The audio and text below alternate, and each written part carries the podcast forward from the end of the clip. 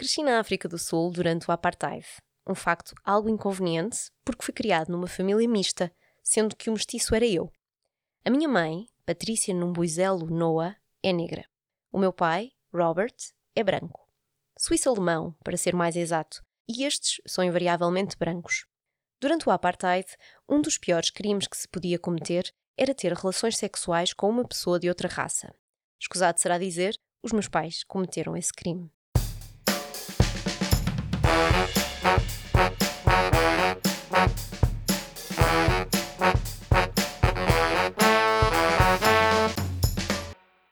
Olá, bem-vindos ao Contracapa desta semana, o podcast onde falamos de livros e leituras realizado na Escola Superior de Educação e Ciências Sociais do Politécnico de Leiria.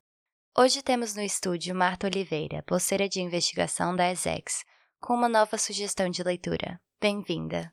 Obrigada, Marina. Que livro nos sugere hoje? Hoje trago o livro Sou um Crime, Nascer e Crescer no Apartheid, de Trevor Noah, que é uma autobiografia. Por que nos leu este excerto? Este excerto funciona um bocadinho como a contextualização. Aliás, o próprio título deste excerto é Sou um crime. Portanto, funciona como a contextualização do, do livro. Curiosamente, não é sequer o primeiro capítulo.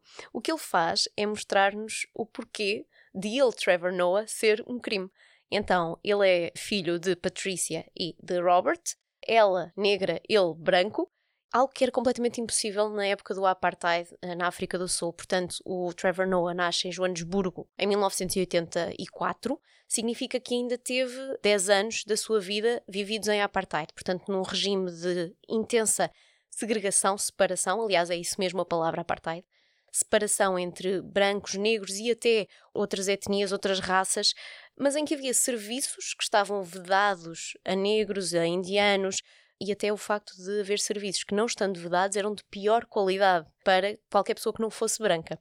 Há uma coisa muito curiosa aqui, que é a descrição deste período do, do apartheid e a maneira como a sociedade toda funcionava, de modo a que os brancos tinham efetivamente privilégios face a todos os outros e as classes não se misturavam, portanto, daí ele ser um crime, porque efetivamente houve uma mulher negra e um homem branco que tiveram um filho, e as classes não se movendo, não se alterando. Quando se nascia negro, sabia-se que só se tinha uma perspectiva de vida, de condições de vida que não ia alterar, que não ia melhorar a partir dali.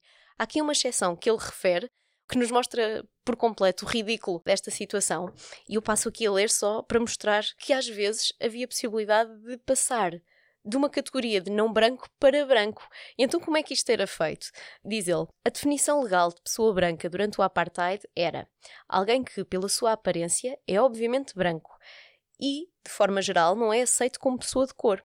Ou então alguém que, de um modo geral, é aceito como indivíduo branco, embora, em termos de aparência, não seja obviamente um indivíduo branco. Por outras palavras, a designação era totalmente arbitrária. Foi por isso que o governo concebeu coisas como o teste do lápis. Se te candidatavas a ser branco, tinhas de meter um lápis no cabelo. Se caísse, eras branco. Se ficasse lá preso, eras de cor. Eras o que o governo dissesse que eras. Por vezes, a deliberação era feita por um único funcionário que olhava para a tua cara e decidia a pressão. Dependendo da altura das tuas maçãs do rosto, da largura do teu nariz, assinalava o quadrado que lhe parecesse mais acertado, definido assim onde podias viver, com quem podias casar, que empregos e direitos e privilégios podias ter. Portanto, era um, um, completo mecanismo de controlo que existia e ridículo ao ponto de ser possível alguém navegar de uma categoria que era não branca para branco, eventualmente, tinha de renegar tudo o que estava para trás. O caso dele, como mestiço, ele nunca se sentia, e é isso que ele nos fala neste livro, nunca se sentia bem parte em lado nenhum, nunca estava integrado junto dos negros ele era branco, junto dos brancos ele era negro. E portanto é quase uma busca da identidade dele, feita com muito humor, porque ele é comediante, uh, e portanto tem este olhar muito crítico, muito perspicaz, mas sempre com muito humor. E, hum, e portanto, isto para voltar à ideia do certo, contextualiza-nos o porquê dele ser um crime uh, e contextualiza também a época em que, um, e é isso que se passa em todo o livro, esta época do apartheid e o que é que isso significou para ele durante o seu crescimento. O que encontramos neste livro? Este livro é uma homenagem clara à mãe dele, que é uma mulher muito um, revoltada, uh, muito uh, persistente, que, lá pelo facto de, de, nascer negra, não se acomodou ao facto de que isso lhe traria uma condição de vida inferior naquela época. Aliás, tanto que ele nasce de uma relação propositada dela com o tal Robert, que nem sequer tinha uma relação amorosa aos dois, mas ela queria muito ter um filho e, portanto, escolheu precisamente uma pessoa branca quase como uma forma de protesto. E, e, é muito interessante isso, ela, isso espelha completamente a personalidade dela e aparece muitas vezes aqui neste livro. O livro está dividido em três partes, cada uma delas tem um conjunto de histórias que um, são quase histórias que nós ouvimos o, o, Trevor contar e que podiam ser da infância de qualquer um, só que depois de repente tem ali muitos pormenores que nos remetem para o apartheid e, e quase com um olhar tão humorístico que tudo aquilo nos parece ridículo. Efetivamente muito ridículo. E portanto é isso que eu gosto neste livro também. É quase um ridicularizar de uma situação altamente opressiva e altamente violenta. Temos aqui momentos muito intensos uh, de violência doméstica, por exemplo, mas que ele retrata com um olhar, uh, não deixando de ser absolutamente dramático, violento, é um olhar novo acerca daquele momento, daquilo que ele passou e do porquê que aquilo foi importante para a vida dele. Há alguma característica do autor que gostasse de destacar? Eu conheci o Trevor Noah como apresentador do Daily Show, que é um programa televisivo norte-americano, quase como se fosse um telejornal, mas ao mesmo tempo humorístico, muito politicamente orientado para essa crítica, e eu diria que a comédia dele, o humor dele, vai para além daquilo que é quase aquela métrica e as regras a que já estamos tão habituados. Portanto, acaba por ser muito desconcertante na maneira como ele traz à luz e raciocina e argumenta determinadas coisas que nos fazem perceber que, como acontece aqui com a apartheid, é absolutamente ridículo. Havia ali tanta coisa que era ridícula.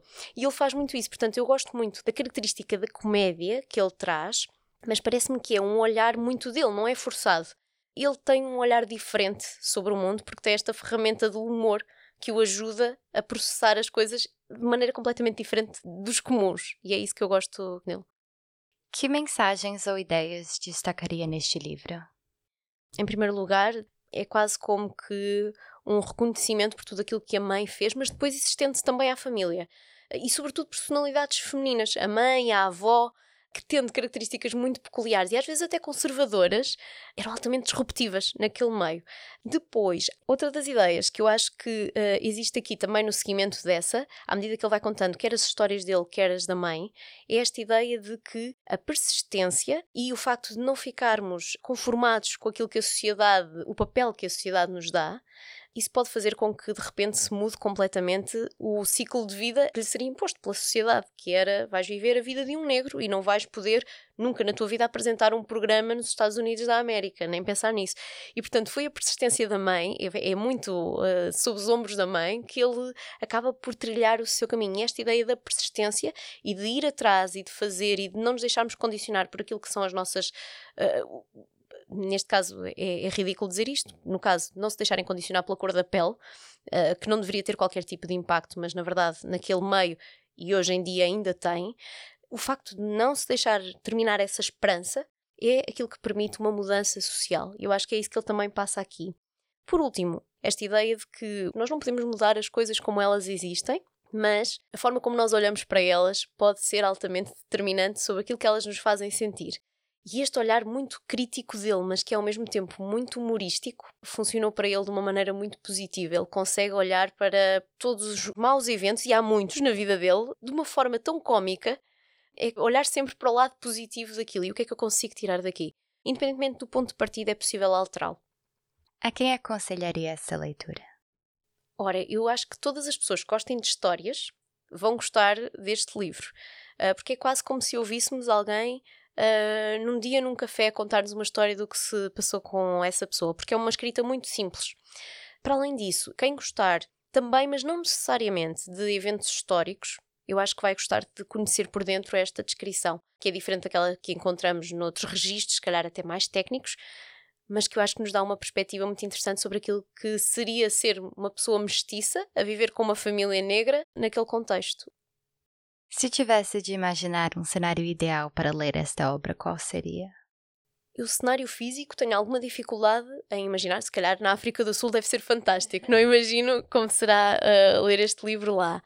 Mas eu diria que, em termos de cenário temporal, funciona muito bem, se calhar, à altura em que estamos. Celebrámos há pouco tempo, o 25 de Abril, esta ideia de liberdade, de libertação, e é bom lembrarmos as pequenas lutas e as grandes pelas quais as pessoas passaram, no caso deste livro, e continuam a passar, para poder ter acesso aos mesmos serviços, aos mesmos cuidados, às mesmas hum, oportunidades na vida, na sociedade, no país onde se encontram tendo em conta aquilo que são as suas características pessoais, sejam elas quais forem. E, portanto, eu acho que é um ótimo ponto de partida para refletirmos acerca disto da liberdade, do que é que é, e perceber que nunca é nada adquirido. Uh, é algo pelo qual se luta um bocadinho todos os dias, e o Trevor Noah mostra muito isso neste livro. E, por fim, que palavra ou palavras escolheria para definir esse livro? Por um lado, podia ser quase definido pelo contexto que tem por apartheid, não é? Mas, mas eu, eu, eu acho que é, é outra coisa também. É muito a ideia de resistência, é muito a ideia de liberdade, estávamos a falar dela, um, é muito também a tal questão do humor, uh, do olhar crítico, mas humorístico. E, no fundo, no fundo, uma mensagem ainda assim de esperança para o mundo.